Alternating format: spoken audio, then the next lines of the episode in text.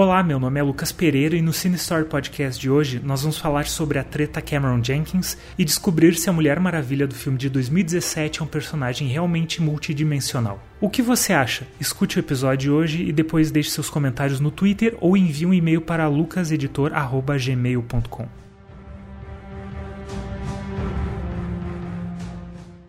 Acredito que todo mundo que gosta de cinema ou tem uma conta no Twitter ficou sabendo sobre a treta entre James Cameron, diretor de Titanic e Avatar, e Patty Jenkins, a diretora do celebrado filme da Mulher Maravilha. Mas se você não sabe qual é o problema, vamos recapitular.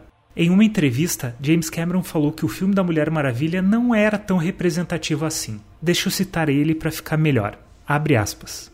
Toda essa autocongratulação de Hollywood feita em torno da Mulher Maravilha tem sido tão errado. Ela é um ícone objetificado e é apenas a Hollywood masculina fazendo o que sempre fez. Não digo que não gostei do filme, mas para mim é um passo para trás. Sarah Connor não é um ícone da beleza. Ela era forte, problemática, uma mãe terrível e ganhou respeito da audiência por ser realmente casca grossa. Fecha aspas. E é óbvio que esse comentário não ficou sem resposta e ela veio pelo Twitter diretamente da diretora Patty Jenkins, a responsável por Mulher Maravilha. Abre aspas.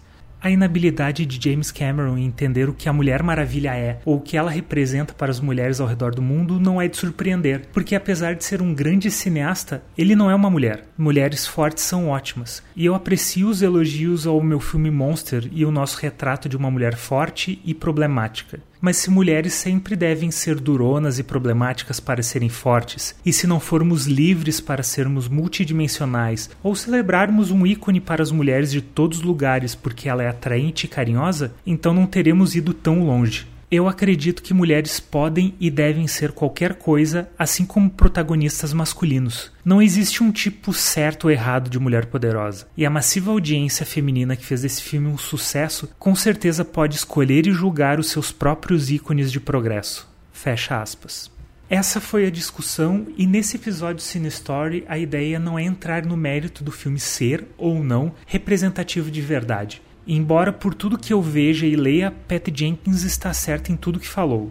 Eu gostei de verdade do filme e por mais que tenha a impressão de que ele é representativo, não é o que quero debater aqui. Na declaração da diretora de Mulher Maravilha, um trecho me chamou bastante atenção. É quando ela diz: "E se não fôssemos livres para sermos multidimensionais?" Acredito que multidimensionais é a palavra central de tudo isso. Então veio a dúvida: como definir personagens multidimensionais? Muito se ouve sobre a falta de personagens multidimensionais ou se critica os personagens de um filme por não serem multidimensionais quando o crítico não gostou do filme. Mas muitas vezes essas críticas são vazias, quase como se a pessoa não fizesse ideia do que está falando. E foi bom a Patty Jenkins trazer isso à tona, porque muitas pessoas falaram que a Mulher Maravilha é uma personagem profunda no filme e por isso ela é representativa, mas também não explicaram o porquê de acharem isso. E você, acha que a Mulher Maravilha do filme de 2017 é uma personagem multidimensional e representativa? Acha que ela é uma personagem feminina forte ou uma bobagem feita pelo mesmo grupo de machistas que sempre fez o cinema americano, como disse Cameron? Bem, vamos nos aprofundar um pouco mais nisso e para tal precisamos começar definindo o que é um personagem multidimensional.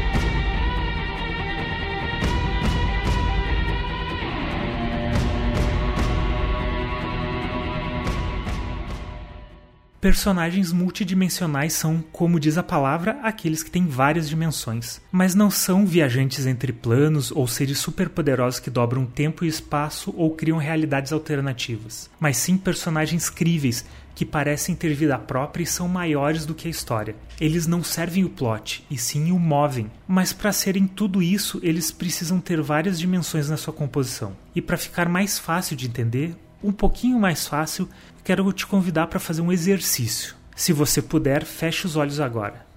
Sério, feche porque assim fica mais fácil de visualizar o que eu vou pedir. Imagine uma pessoa da sua vida, alguém que você conhece tão bem que é capaz de prever os seus pensamentos, ou quase isso. Agora imagine que essa pessoa tem que enfrentar um problema na vida dela, o que seria um conflito em um roteiro de cinema. Como você a vê reagindo? Como ela se sentiria ao saber desse problema? Ela entraria em depressão ou ficaria eufórica? Ela se isolaria ou tentaria aprender mais sobre os problemas ou sobre o problema? Ela enfrentaria sozinha ou pediria ajuda? Ou quem sabe ela tentaria correr do problema ao invés de enfrentar?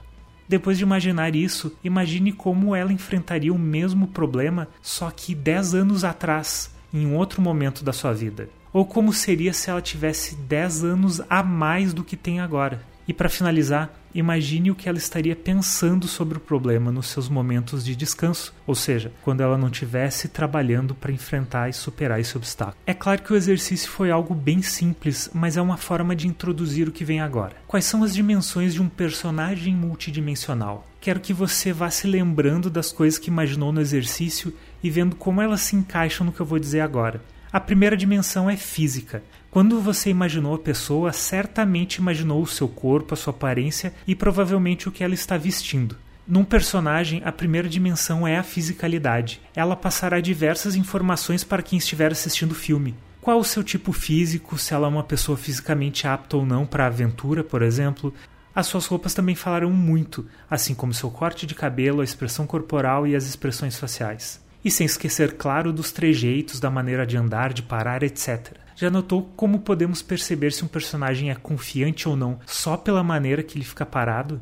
A segunda dimensão é psicológica e emocional. O que o personagem pensa, quais as suas convicções, o que ela defende, o que ela gosta e o que ela não gosta. Quais são os conhecimentos, os princípios e parâmetros que ela usa para julgar uma pessoa ou uma situação. Ela é inteligente ou ela é fácil de enganar? Ela se deslumbra facilmente ou é difícil de impressionar? É covarde, corajosa, prudente ou inconsequente? Como são as suas emoções? Como ela reage a obstáculos e como ela se comporta ao superá-los? Como os acontecimentos do filme a atingem e como ela se transforma ao final da história?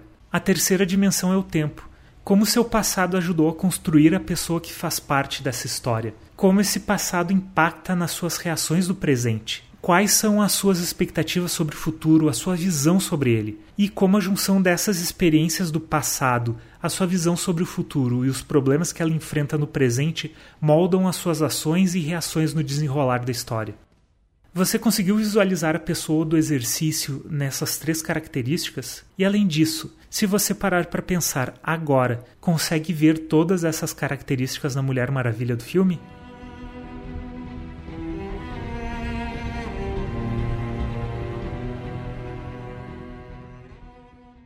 Sim, vamos imaginar se a Mulher Maravilha se encaixa no que falamos antes como sendo as características de personagens multidimensionais. Ela certamente tem características físicas que ajudam a definir a personagem. No caso dela, uma guerreira que vem sendo treinada há milhares de anos, talvez. Logo, ela parece fisicamente apta para cobrir os outros de pancada. Como ela não é super musculosa, apesar de ser bastante forte, podemos notar pelo seu porte físico e pelo estilo de luta que ela tem que ela é ágil. Logo, ela precisa usar roupas que sejam apropriadas tanto para se proteger quanto para não atrapalhar os seus movimentos. Ou seja, ela não lutaria muito bem em uma armadura medieval. Bom, então vamos ver agora os aspectos psicológicos e emocionais. Ela é inteligente, dedicada, persistente e carismática. Conseguimos ver isso nos primeiros minutos de filme, mesmo antes da Gal Gadot assumir o papel. Enquanto Diana ainda era uma criança, ela insistiu na sua vontade de ser guerreira e superou um dos maiores obstáculos que uma criança pode ter, a proibição da sua mãe. Ela também se deslumbrou quando viu Steve Trevor, o piloto interpretado por Chris Pine, pela primeira vez. E nesse momento eu quero trazer uma personagem feminina que não é multidimensional. Ela se chama Jane Foster. Para quem não lembra, é a cientista interpretada por Natalie Portman em Thor. Se no filme do Deus do Trovão ela fica impressionada pelo Thor por causa do seu físico, no filme da Mulher Maravilha a protagonista fica impressionada por estar vendo um homem pela primeira vez e continua a se impressionar por notar que ele não era um babaca como ela sempre ouviu que os homens eram. E a partir daí, a relação dos dois foi se construindo de uma forma orgânica, com ele querendo ser o homem que a sociedade sempre esperou que ele fosse e ela ensinando que ele não precisava ser, ao menos com ela. Ela queria continuar sendo quem ela era, ela queria continuar tendo as suas convicções e queria continuar, assim como conseguiu, né? Tudo isso ela conseguiu, ela não só queria, ela fez. ela continuou sendo quem ela era e perseguindo o que ela via como certo. Isso acaba nos levando para outra dimensão, a do tempo.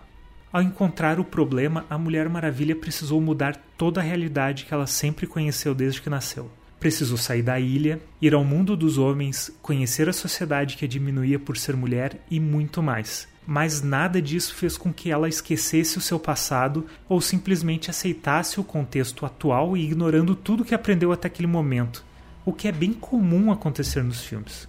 Pelo contrário, ela sempre buscou no seu passado o que precisava para justificar a sua visão de futuro sempre que essa era questionada. Era um futuro sem guerras, em que a destruição do que ela aprendeu sobre o que era o grande mal traria a paz. E assim ela manteve o foco no seu objetivo enquanto contagiava os personagens que a rodeavam com as suas crenças.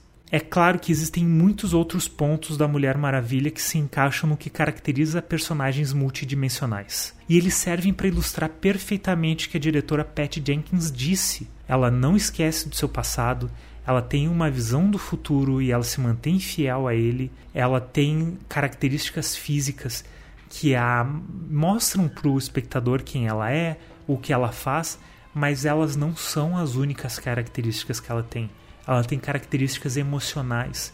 E essas características emocionais fazem com que a gente entenda o que ela quer, quem ela é, a verdadeira personalidade dela e como ela pensa, como ela busca construir esse futuro que ela imagina, esse futuro que ela vê e que ela aprendeu que era o certo.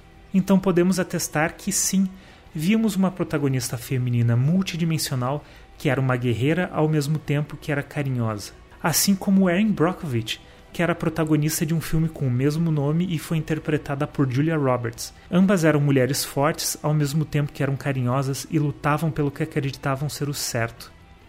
E a Sarah Connor dos filmes do Exterminador do Futuro. Não sei ao certo dizer se ela é multidimensional ou não, como várias pessoas comentaram no Twitter, dizendo que na verdade ela era só uma personagem feminina masculinizada.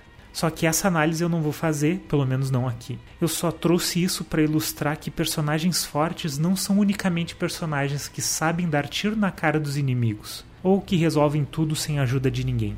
Esses são, na verdade, os brucutus dos filmes dos anos 80, como aqueles imortalizados por Arnold Schwarzenegger e Sylvester Stallone. E, dado esse contexto, talvez a Sarah Connor se encaixe muito mais nessa definição do que na de uma personagem multidimensional.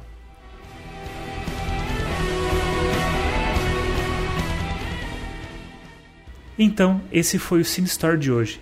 Espero que você tenha gostado. Mande as suas críticas e sugestões para lucaseditor.gmail.com ou fale comigo no Twitter pelo lucaseditor. Também não se esqueça de compartilhar esse episódio com quem você conhece e gosta de cinema e assine a Cine Store Newsletter, que é semanal e manda direto para o seu e-mail notícias sobre cinema, dicas de filmes e o que sai e o que entra na Netflix. É só ir em medium.com barra e assinar. É grátis. Valeu!